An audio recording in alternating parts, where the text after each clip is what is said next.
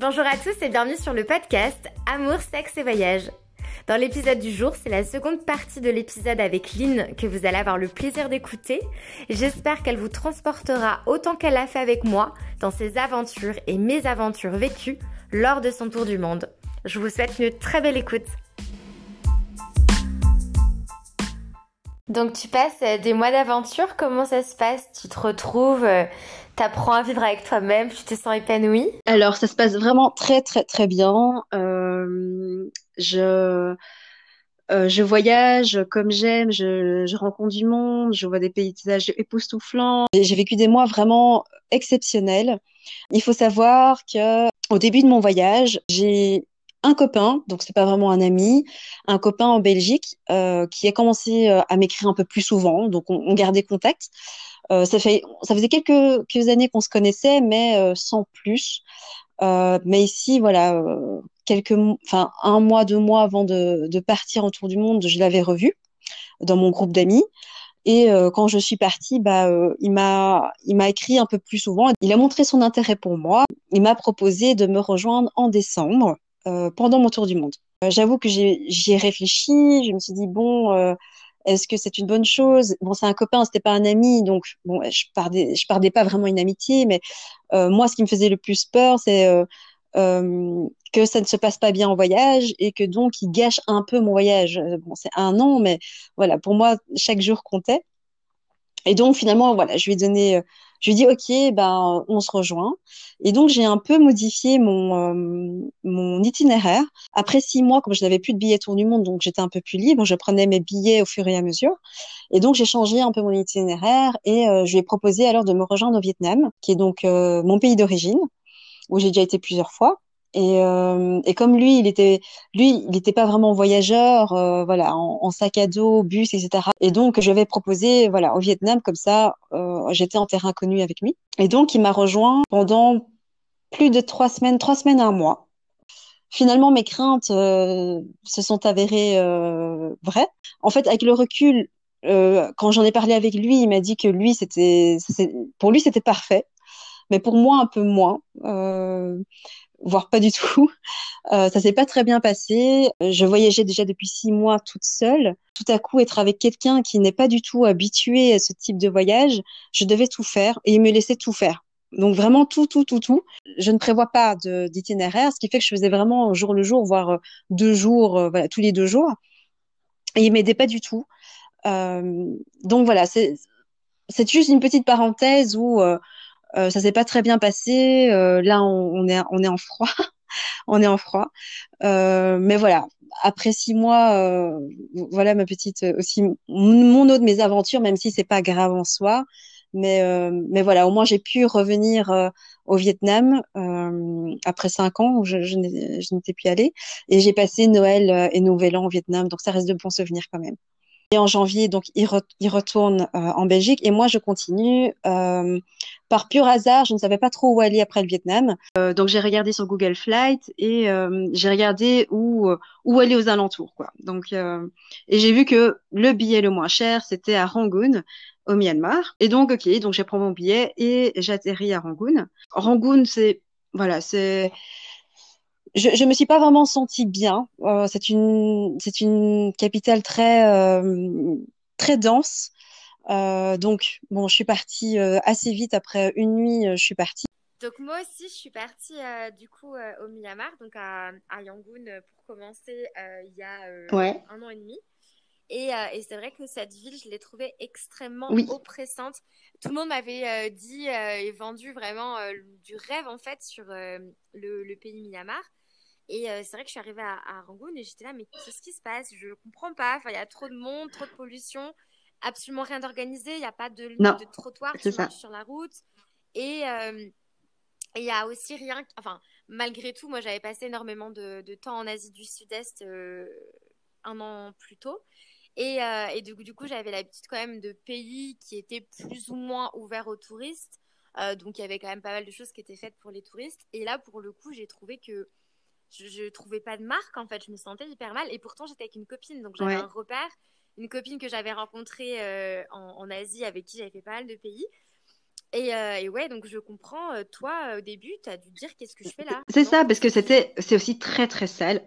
C'est très sale, c'est très pollué. Et les gens, j'ai senti qu'ils avaient un regard mauvais. Je ne sais pas si tu as ressenti ça.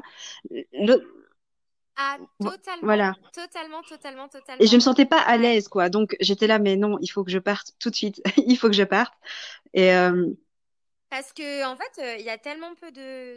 Enfin, il y a très peu de touristes finalement. Et je pense que les touristes ne s'arrêtent pas forcément longtemps dans cette ville. Donc, il y a des quartiers où ils voient jamais de touristes. Et nous, on marchait. Euh, on est toutes les deux, euh, les cheveux clairs, les yeux clairs. tout le monde nous regardait et non, je me sentais, c'était très malaisant. Mais imagine que moi, alors que j'ai une tête d'asiatique, hein, et je me sentais déjà mal à l'aise. C'est vrai, c'est vrai. c'est typé, mais c'est vrai que j'étais avec mon gros sac à dos, où j'étais en, en legging, où j'étais en basket, donc voilà, après, euh, ça se remarque euh, voilà, assez vite. Mais c'est vrai que c'est...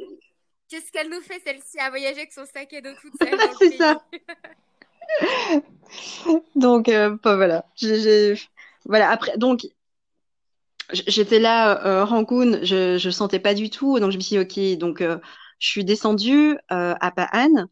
Et euh, à Pa'an, euh, je me fais mordre par un chien euh, dans la oh, dans la rue. Alors, alors ça, c'était la pire ah. phobie que j'avais avec ma copine Marion.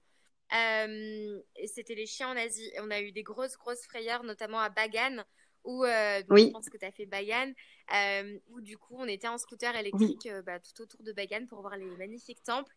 Euh, et, c'était des, des chemins de terre, etc. Donc ça, ça glissait pas mal. On s'arrête pour voir un temple. On parque le scooter, on fait le tour du temple. Et là, euh, Marion me dit Christelle, Christelle, il y a oh, une de chiens, etc. Ils sont une douzaine. Et là, je me retourne, je vois 12 chiens qui étaient du coup en fait euh, sur le côté un peu allongé, à, l'ombre, sous un arbre, qui nous voient. Et forcément, je pense qu'ils ont senti qu'on, notre panique en fait, parce que vraiment les chiens, c'était notre notre pire phobie, notre pire cauchemar d'Asie. Et, euh, donc, du coup, euh, je dis à Marion, euh, monte sur le scooter, parce que du coup, elle était à l'arrière. Et là, je commence à essayer de démarrer en trombe, mais sur un chemin de sable, en fait. Donc, ça glissait. Et les chiens qui commencent à nous hurler dessus, à arriver sur nous, etc. Enfin, on a réussi à rejoindre la route et après à tracer, ils nous ont pas rattrapés. Mais là, tu viens de raviver vraiment le pire cauchemar pour en Asie.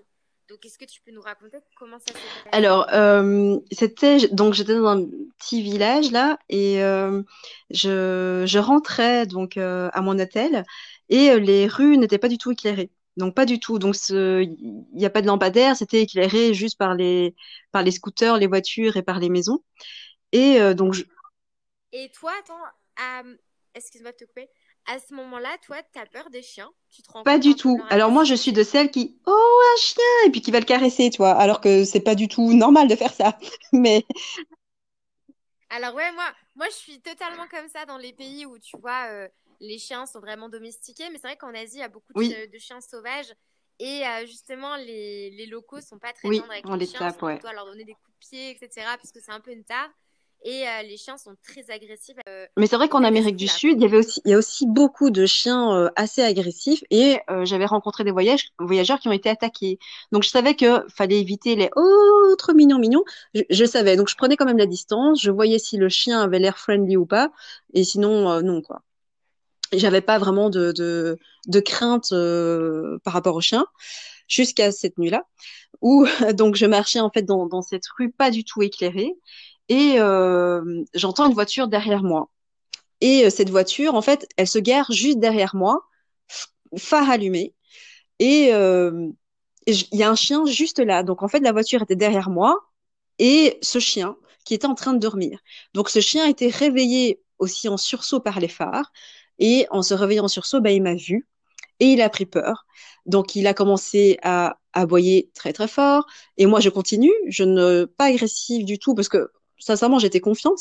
Donc, je continue et il s'approche, il s'approche, il s'approche de plus en plus et il me mord. Il y a un deuxième chien qui arrive.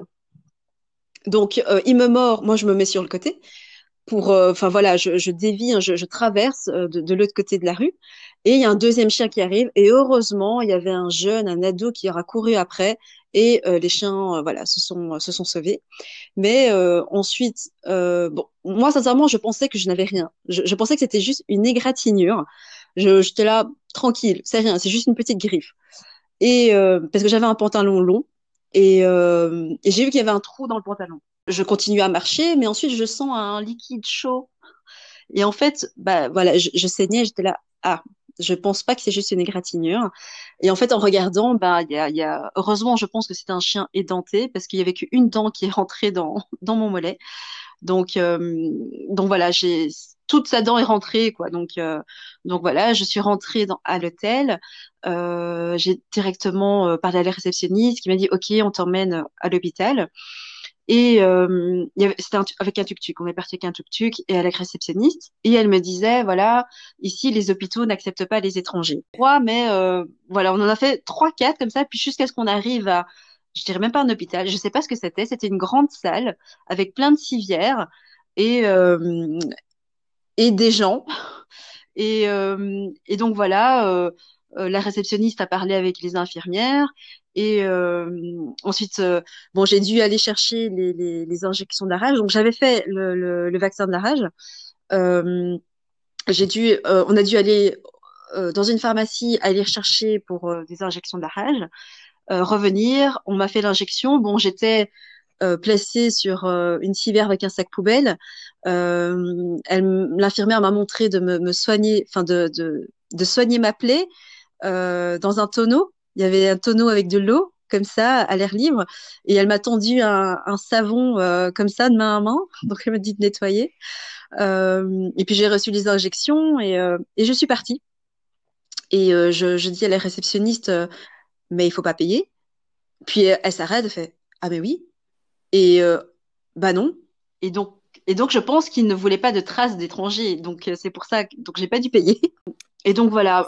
Et ensuite, donc je, je, me suis fait mordre et le lendemain, je faisais euh, un trek de trois jours euh, euh, jusqu'au lac Inley. Donc euh, enfin voilà, c'était vraiment compliqué.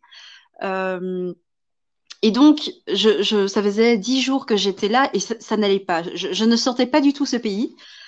j'étais là, me... enfin non, je, je le sentais pas. Je, je me suis dit, ce pays, ce n'est pas pour moi. Il faut que je parte. Et donc. Est-ce que malgré ta morsure, tu as pu quand même faire ce magnifique trek entre Calo et le lac Inlay C'était un peu compliqué parce qu'en fait, euh, je sentais ma jambe, euh, voilà, je, en fait, je, je, je, saignais de temps en temps et euh, c'était un peu compliqué, mais voilà, j'ai réussi à le faire. C'était juste que c'était douloureux en fait. C'était vraiment douloureux. Et puis donc j'arrive au lac Inlay et au lac Inlay, c'est là où j'ai dû faire le rappel euh, pour l'injection de la rage. Et donc, je fais mon rappel pour l'injection de la rage.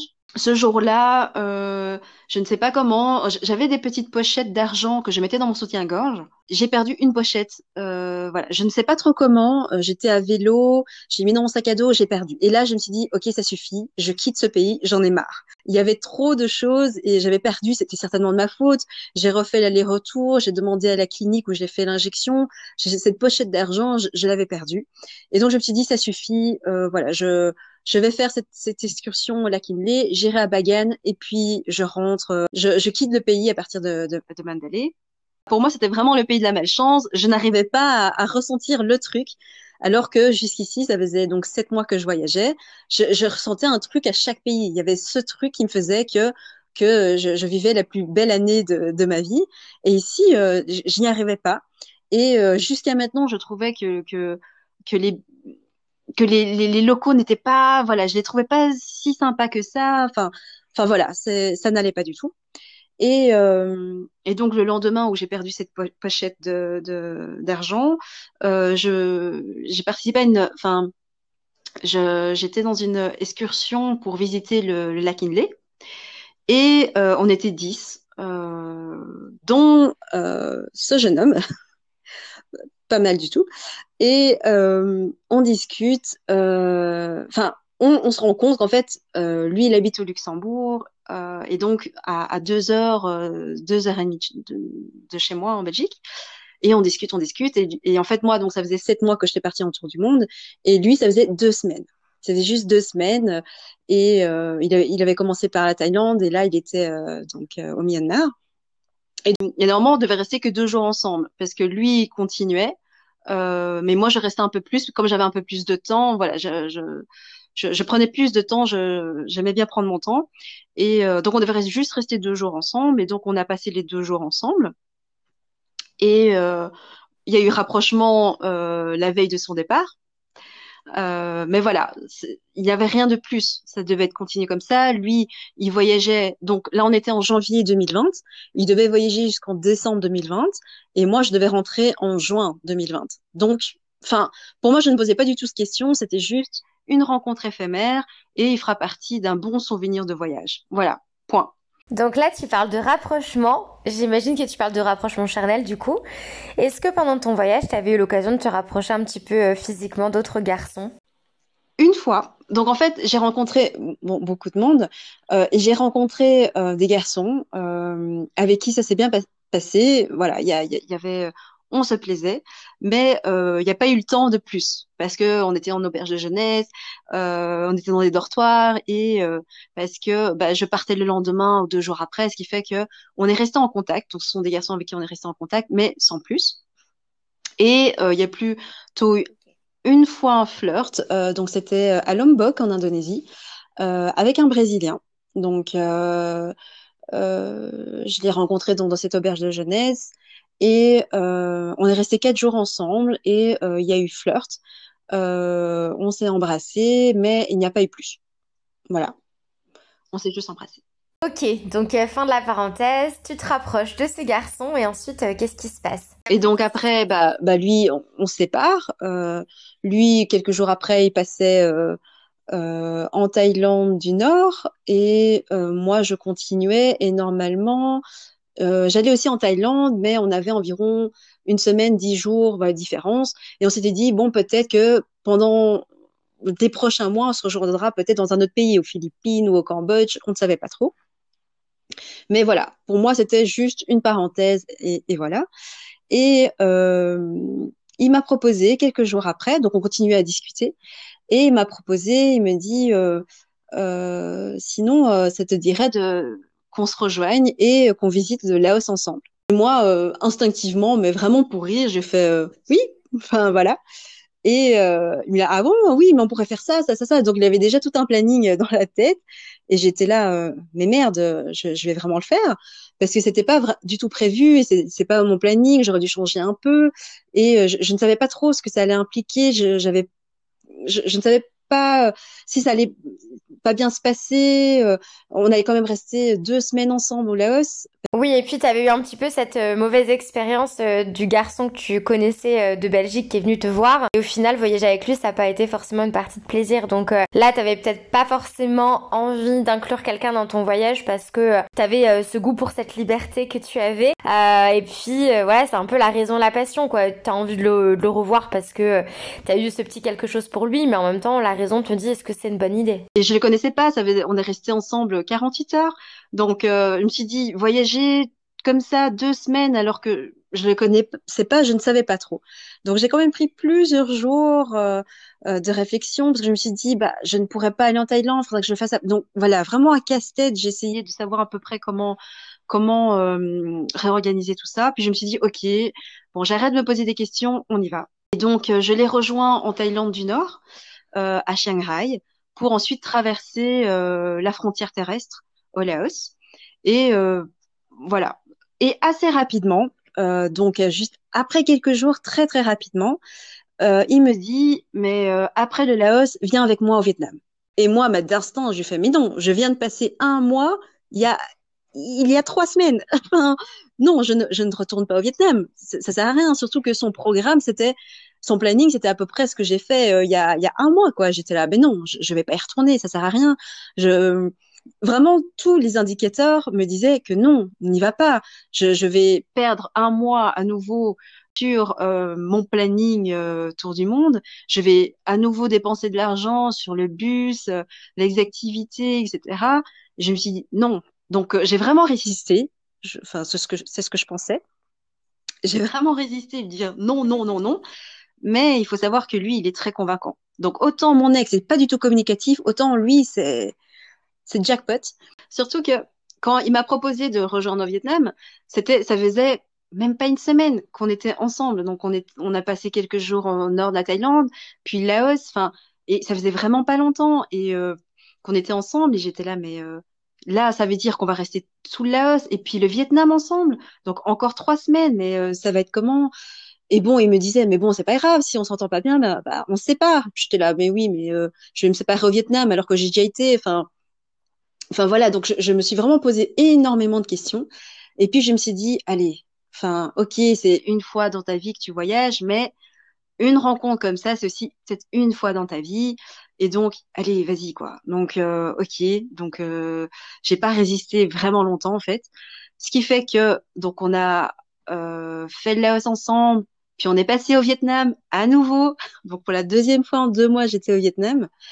Euh, et, euh, et j'ai visité des coins d'ailleurs que je n'ai pas visité deux mois auparavant. Et, donc voilà, tout le Vietnam ensemble. Et ensuite, petit à petit, euh, on a discuté un peu plus, on discute, et, là, mais, euh, mais viens, on voyage, voyage jusqu'à la fin de l'année avec moi, quoi. Et j'étais là, mais non, euh, non, moi je devais rentrer en, juin, euh, non, ça suffit. enfin, euh, voilà, et en fait, ça voulait dire que euh, je rentrais en juin à lui en décembre, donc six mois plus tard, il était là, mais si. Et alors, lui, c'est vraiment un, planificateur né. Il était là, mais si, toi, tu peux faire ça et ça et ça, parce qu'il avait, il avait des pays qu'il avait prévu, que j'avais déjà été. Et puis il fait, mais oui, à la place, tu peux aller là, et puis tirer là, et on va se rejoindre là. Et en fait, on avait, bah, en discutant, ben, on avait déjà prévu tout un programme comme ça jusqu'à la fin de l'année. Et je pense qu'il m'a fallu, allez, un mois, un mois et demi, avant que je dise, OK, bah, je continue jusqu'en décembre. Donc, initialement, ça devait être un an et j'étais partie pour un an et demi, en fait. Je ne sais pas si on peut parler de sentiments, mais en tout cas, je me sentais incroyablement bien avec lui. Tout paraissait vraiment naturel. Parce que, voilà, en voyage, j'ai l'impression que tout est amplifié et euh, on découvre euh, des paysages incroyables, on découvre tous les jours euh, des choses incroyables, de l'aventure et tout ça, ce qui fait que tout est amplifié, mais il est clair que que, que cet homme-là, c'est il, il, m'a chamboulé parce que je suis normalement quelqu'un avec beaucoup de caractère. On dirait pas avec le Hotel, mais j'ai beaucoup de caractère. Et euh, il a réussi à, baisser mes défenses aussi rapidement. Euh, surtout que, bah, voilà, j'avais encore ce deuil amoureux de, de, mon ancienne relation de six ans et demi. Et lui, il arrive et il chamboule tout. Et, euh, il est clair que, je pense que c'était une évidence, en fait. C'était simplement une évidence et les sentiments sont arrivés assez rapidement. Mais peut-être que je m'en suis pas rendu compte. C'était juste que j'étais tellement bien avec lui et que, euh, alors que ça faisait qu'un mois que j'étais avec lui, j'étais prête à, à rester euh, bah, presque un an avec lui directement. Il n'y avait aucun souci. Pour moi, ça allait de soi, quoi, d'être avec lui, tout simplement. Alors, on sait tous ce qui se passe. En mars 2020, le monde bascule dans cette immense crise sanitaire. On n'a forcément pas de recul, on ne sait pas du tout ce qui va se passer et ce qui nous attend. Cependant, euh, les pays commencent à fermer leurs frontières. Donc, comment vous, vous vivez ça euh, en toute insouciance en voyage comme ça en Asie? Euh, Au début, c'était très très chouette. enfin, j'avoue que ce Covid nous euh, avait des avantages parce qu'on s'est retrouvé au Laos et au Vietnam euh, avec très peu de touristes, très peu. Euh, et donc voilà, c'était très chouette à ce moment-là. ensuite, on a traversé le Vietnam. Et puis là, je me souviens que c'était les Français qui étaient interdits de territoire. Ensuite, ça a commencé. Il y a eu beaucoup de restrictions pour les Français. Bon, moi étant belge et lui luxembourgeois, pas de souci. Donc à chaque fois, on devait se justifier. Ah non, on n'est pas français. Euh, donc voilà, ils étaient rassurés. Euh, mais ensuite, on a vu que les restrictions ont commencé à, se multiplier et euh, les Vietnamiens ont commencé à devenir hostiles. Même si je suis vietnamienne, je suis, je reste quand même étrangère. Et à la fin du voyage au Vietnam, là, on a senti qu'il était temps de partir, quoi, que il fallait vraiment qu'on parte et qu'on rejoigne au plus vite le Cambodge, donc par voie terrestre. Euh, avant que les frontières ferment ou qu'on soit bloqué au Vietnam parce qu'ils étaient vraiment hostiles.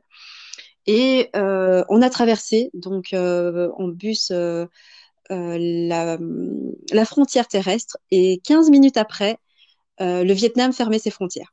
15 minutes après notre, passage, on s'est retrouvé au Cambodge et je me souviens que la Belgique décrétait confinement et, nous on s'est dit ok, on ne rentre pas, on reste au Cambodge.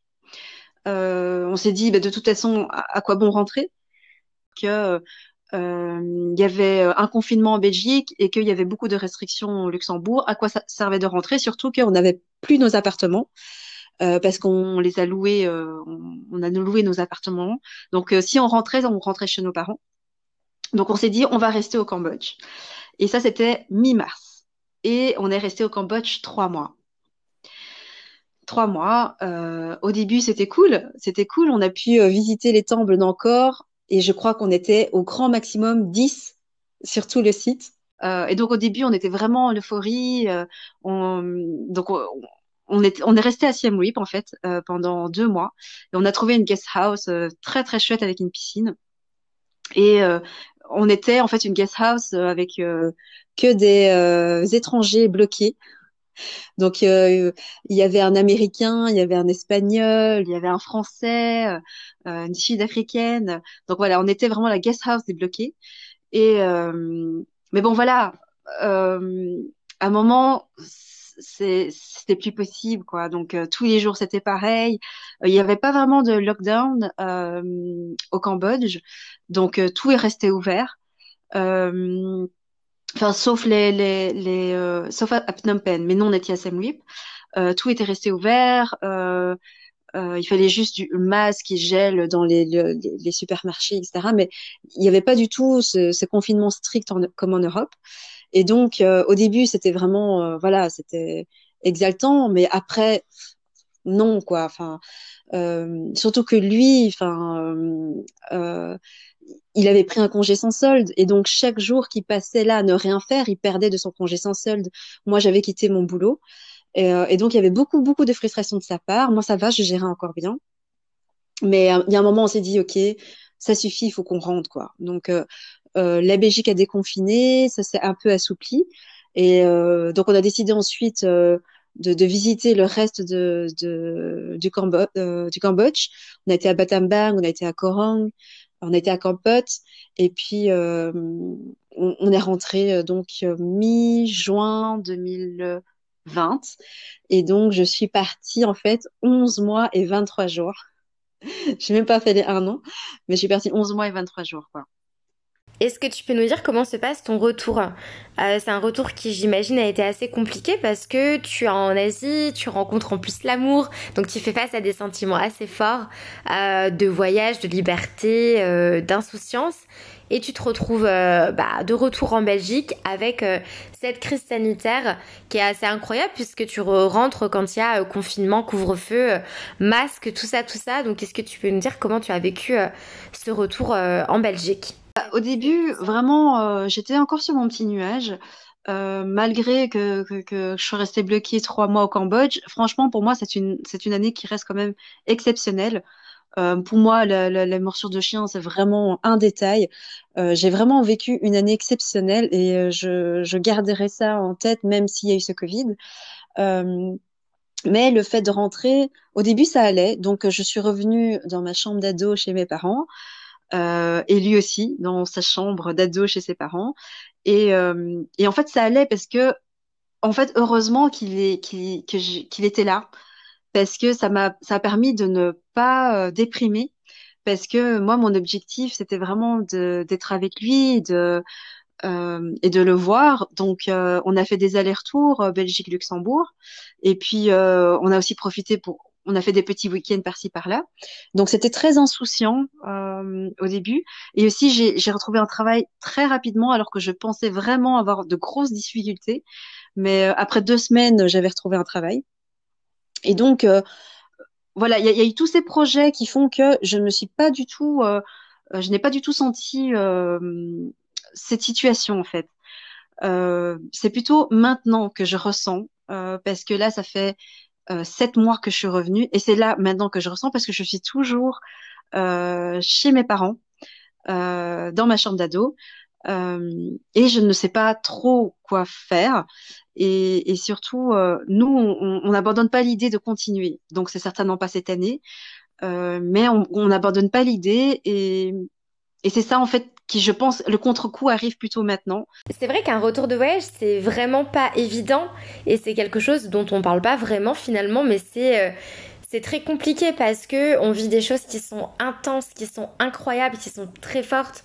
On passe par euh, toutes les émotions possibles et inimaginables, l'angoisse, la peur, euh, la tristesse parfois, la colère, l'amour, la joie, le bonheur. Enfin, les émotions sont tellement décuplées, que ce soit dans le positif ou dans le négatif, qu'on se sent profondément vivant. Et quand on retourne un petit peu à une vie plus classique, plus lambda, et eh ben ça peut nous sembler très vite monotone. Donc euh, voilà, le voyage est un petit peu addictif. Euh, et euh, toi, du coup, à cet instant-là, je pense que tu as peut-être envie de repartir, j'imagine. Tu te sens peut-être un peu bloqué, tu es dans ta chambre d'adolescente alors que tu as 33 ans. Est-ce que tu as l'impression de mettre un petit peu ta vie sur pause et tu as juste une envie, c'est que la situation actuelle se rétablisse et puis de represser play et de pouvoir revivre ta vie librement oui, c'est ça, c'est exactement ça. Et, euh, j'ai l'impression de, enfin voilà, je savais très bien euh, que revenir, il fallait que je reprenne simplement une vie normale. Mais ici, c'est pas normal. Enfin, c'est pas une vie normale.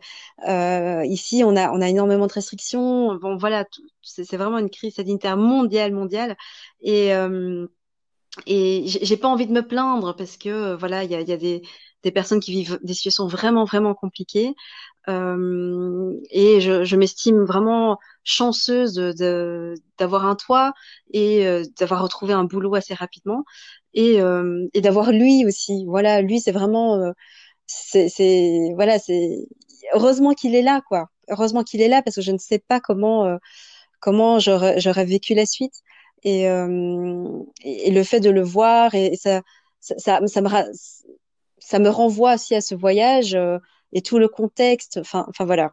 En tout cas, c'est génial. Vous avez plein de merveilleux souvenirs ensemble. Donc quelque part, vous pouvez un petit peu revivre euh, votre voyage en vous remémorant tout ça. Vous avez euh, vécu les mêmes moments, vous avez euh, partagé les mêmes émotions. Donc c'est vraiment quelque chose qui va, je pense, vous lier pour tout le long de votre relation. Et puis, tu nous parlais précédemment de ton ex qui n'était pas du tout un grand communicant.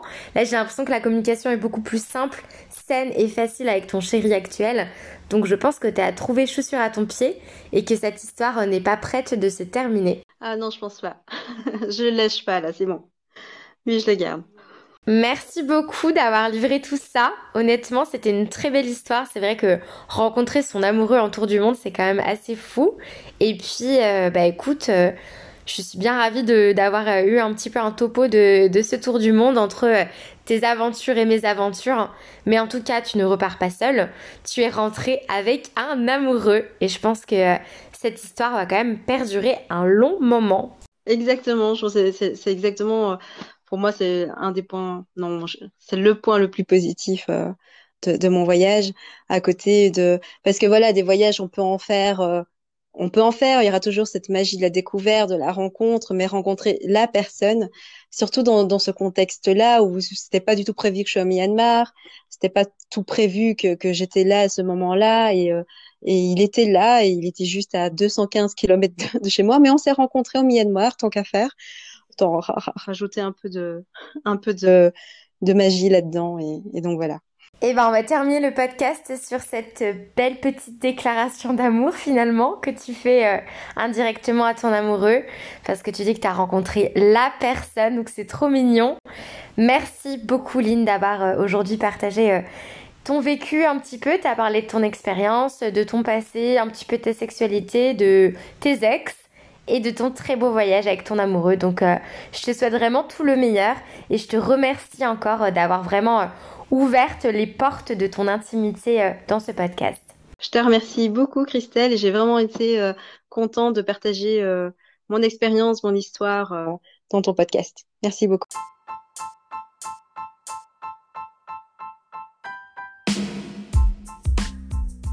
C'est la fin de l'épisode du jour avec Lynn. J'espère que les deux parties de cet épisode vous ont plu. J'espère que l'écoute était agréable. Et quant à moi, je vous retrouve la semaine prochaine, comme à mon habitude, avec un tout nouvel invité à mes côtés.